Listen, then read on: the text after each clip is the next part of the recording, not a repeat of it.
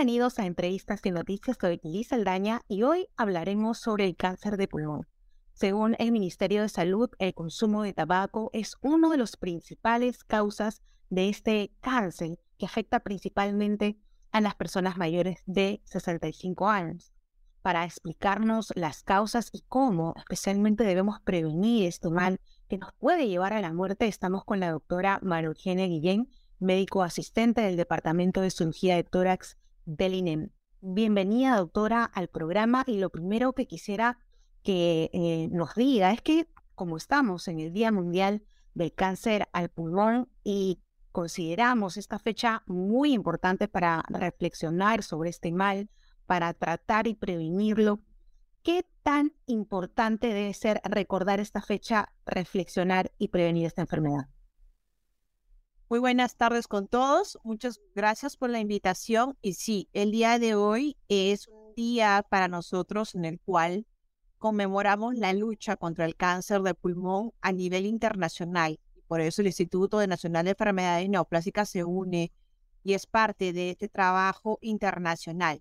Decirles que es súper importante tratar el tema de cáncer de pulmón porque de hecho hay factores que son totalmente prevenibles y que desencadenan esta enfermedad.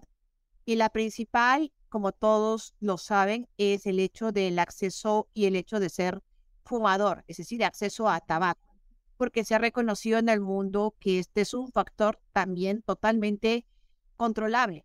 Es decir, que si la, bajamos la, y reducimos la población que fuma, trabajamos con poblaciones fumadoras para dejar que dejen de fumar y producimos lo que es la cesación del tabaco, también los, las niveles y las frecuencias de cáncer de pulmón disminuyen enormemente.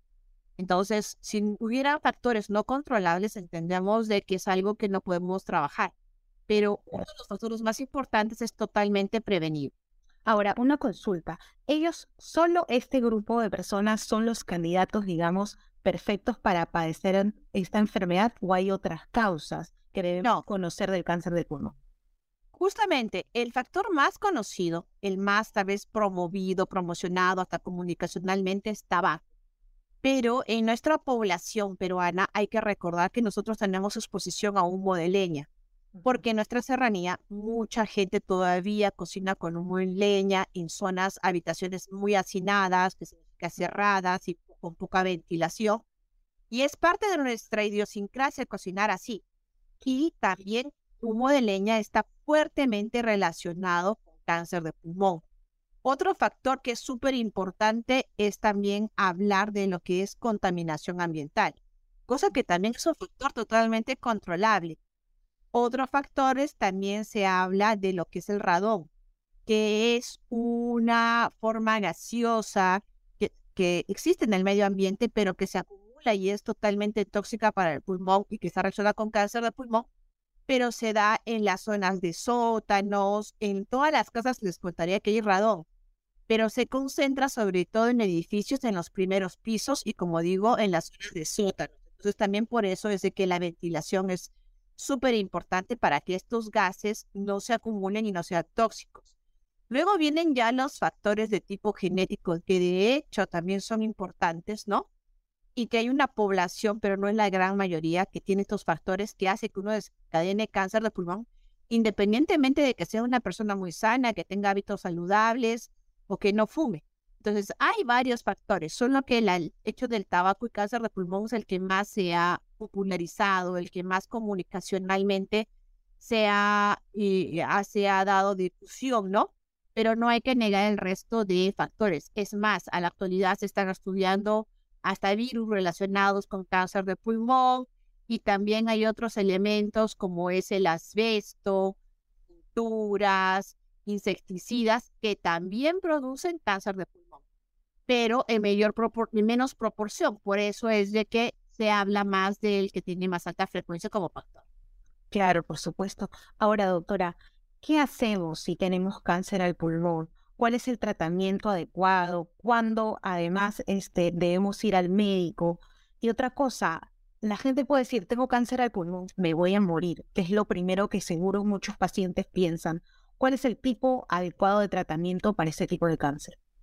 Primero decirte que lamentablemente el cáncer de pulmón, para que dé síntomas, y lo que vamos a esperar es síntomas, es algo, el cáncer de pulmón es asintomático en un 80% de los casos. ¿Por qué? Porque la caja torácica tiene una gran capacidad eh, respiratoria y esto hace de que las lesiones para que te quiten capacidad respiratoria, es decir, que tengas dificultad respiratoria o que tengas tos o algún síntoma de estos ya muy grande, es porque ya pues las masas son gigantes o porque todo el pulmón está tomado, es decir, que estaríamos enfrentando un cáncer de pulmón avanzado. Entonces, si uno va a esperar tener sintomatología para descubrir un cáncer de pulmón, no tiene lógica. Lo que existe en el mundo y debe saberse es lo siguiente que si la población es fumadora, esa persona debería mínimo pasar un chequeo anual, así como pasa una mujer por mamografía con su papá Nicolau, esa población fumadora debería pasar por un homólogo, sea hombre o mujer, sabiendo que es un fumador pesado para hacerse una tomografía de baja tasa, por lo menos, o una de alta resolución al año. De manera que debemos encontrar, que tiene el factor que podría ser desencadenante, tener, descubrir cáncer de pulmón a tiempo, es decir, en un estadio clínico temprano y asintomático. Entonces, las campañas de prevención o las campañas de despistaje generalmente buscan a pacientes mayores de 45 años, los cuales tengan eh, la antecedente de fumadores, ¿correcto? Y debería hacerse ahí. Ahora, este, algunas personas me hablan de placas de tórax. La placa de tórax no es eh, sí ayuda, pero es un, eh, examen radiológico cuya sensibilidad o la posibilidad de diagnosticar es pobre, no llega ni al 70%. Por eso la tomografía a nivel mundial está demostrado que es el examen para poder descubrir cánceres precoces. Sobre lo otro que me estabas planteando que es súper interesante, ¿qué hacer con si ya tengo cáncer de pulmón? Decirles que hace más de 10 años totalmente el tratamiento de cáncer de pulmón era sombrío ¿Por qué? Porque el 80% de la población peruana siempre ha llegado en estadios eh, avanzados. Pero en la actualidad, en los últimos 10 años, ha habido una gran, gran, gran investigación y en la actualidad existen muchas terapias llamadas inmunoterapias que han roto todos los esquemas. Y antes un paciente con cáncer avanzado que fallecía seis meses, máximo un año, les contaré que ahora sobreviven cinco, seis años, diez años y están rompiendo todas las estadísticas que probablemente fallezcan de otra cosa que no sea cáncer de pulmón. Pero eso es porque la ciencia y la inmunoterapia ha entrado al mundo y en el Perú tenemos este tipo de tratamientos y en el instituto lo tenemos. Se ha hecho un gran trabajo desde el punto de vista administrativo para tener estas drogas de, de última generación y por eso es que podemos tratar cáncer de pulmón. O sea que tampoco para los cánceres avanzados está perdida la batalla. Hay una batalla que hay que darla todos los días. Y otra cosa es de que lo que nosotros vimos como pandemia, que para muchos fue una desgracia, decirles que gracias a la pandemia, mucha gente que no tenía ningún síntoma o mucha gente que tuvo solo una gripe se hizo tomografías. Y de repente en esos 12 años hemos descubierto más cánceres de pulmón en estadios tempranos que nunca. ¿Por qué? Porque justamente no eran, realmente no estaban yendo porque tuvieran un cáncer, sino porque tenían miedo, porque querían saber qué pasaba con su pulmón, o tenía una simple gripe y ahí hemos descubierto cánceres tempranos que han sido totalmente operables y cuyo paciente va a vivir y sobrevivir no se va a morir de cáncer de pulmón. Ahora, aprovechando su presencia, queremos eh, decirle tres mitos tenemos acá para que usted nos diga si es cierto o no. Y piensa que el cáncer de pulmón solo afecta a los pulmones. ¿Esto es cierto? No, no es cierto, porque el cáncer de pulmón lamentablemente, cuando aparece hay que, hay que diagnosticarlo a tiempo porque cuando se avanza, afecta al hígado, a las glándulas suprarrenales, los huesos, el cerebro y es altamente metastásico. Mm, ok. El segundo es, todos los enfermos de cáncer tienen tos. ¿Es cierto? No, no todos tienen tos. Sí es el primer síntoma que aparece, generalmente en porcentajes, pero no todos tienen tos. ¿Por qué? Porque como dije, para dar tos tendría que tener una gran masa que comprima los bronquios. Y los cánceres de pulmón empiezan con pequeños nodulitos de un centímetro o dos que no causan ninguna sintomatología. Y el último, no se puede vivir sin los dos pulmones, por lo que en extirpación quirúrgica del cáncer de pulmón no es posible. No se puede vivir sin los dos pulmones, no.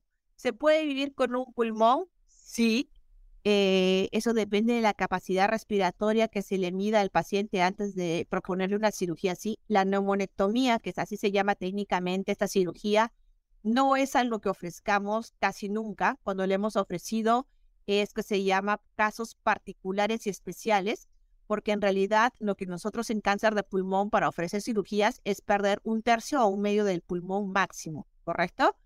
Y sobre todo, ¿por qué? Porque este, este paciente, si sufriera alguna otra complicación en el pulmón sano, imagínate lo que sería, una desgracia, ¿no?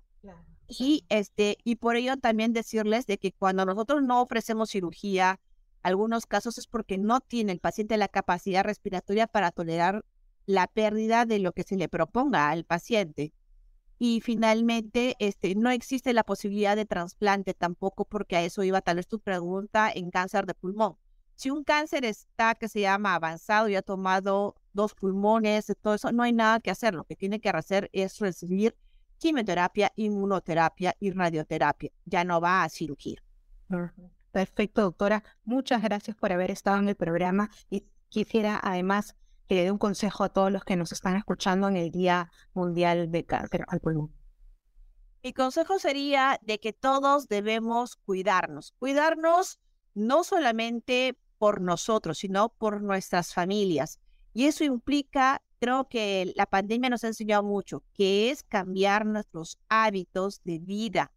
No solamente es no fumar o no tomar alcohol en exceso, no es cambiar toda nuestra vida, tratar de manejar nuestro estrés en la medida de lo posible, tratar de hacer ejercicio, aunque sea una caminata diaria, beber agua, aumentar nuestros consumos de verduras y frutas, de manera que nuestras dietas sean saludables, bajar de peso, porque esos, esos consejos que parecieran generales no solamente sirven para cáncer, sirven para todas las enfermedades crónicas y también hace que nuestra vida sea saludable y de A o B apareciera una nueva pandemia o volviera esta o se reproduciera otro tipo de tipo de pandemias, este, eso haría que la población pudiera a nivel mundial sobrevivir. Entonces creo que hemos aprendido mucho, no hay que olvidar esta experiencia, pero hay que hacerla como parte de nuestra vida, esta, esta, esta dura, dura realidad que hemos tenido que vivir que nos ha enseñado mucho, pero es por todas las enfermedades crónicas, dentro de las cuales está también eh, catalogado el cáncer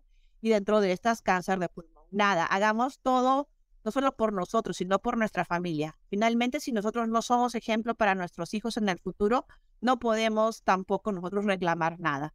Hagamos que el Perú se sienta orgulloso de las familias que tenemos. Muchas gracias, doctora, por sus consejos y muchas gracias a todos los que nos han escuchado. Ya saben que también nos pueden buscar por Spotify y Google Podcast. Nosotros nos vemos la próxima, nos oímos la próxima semana. Chao, chao.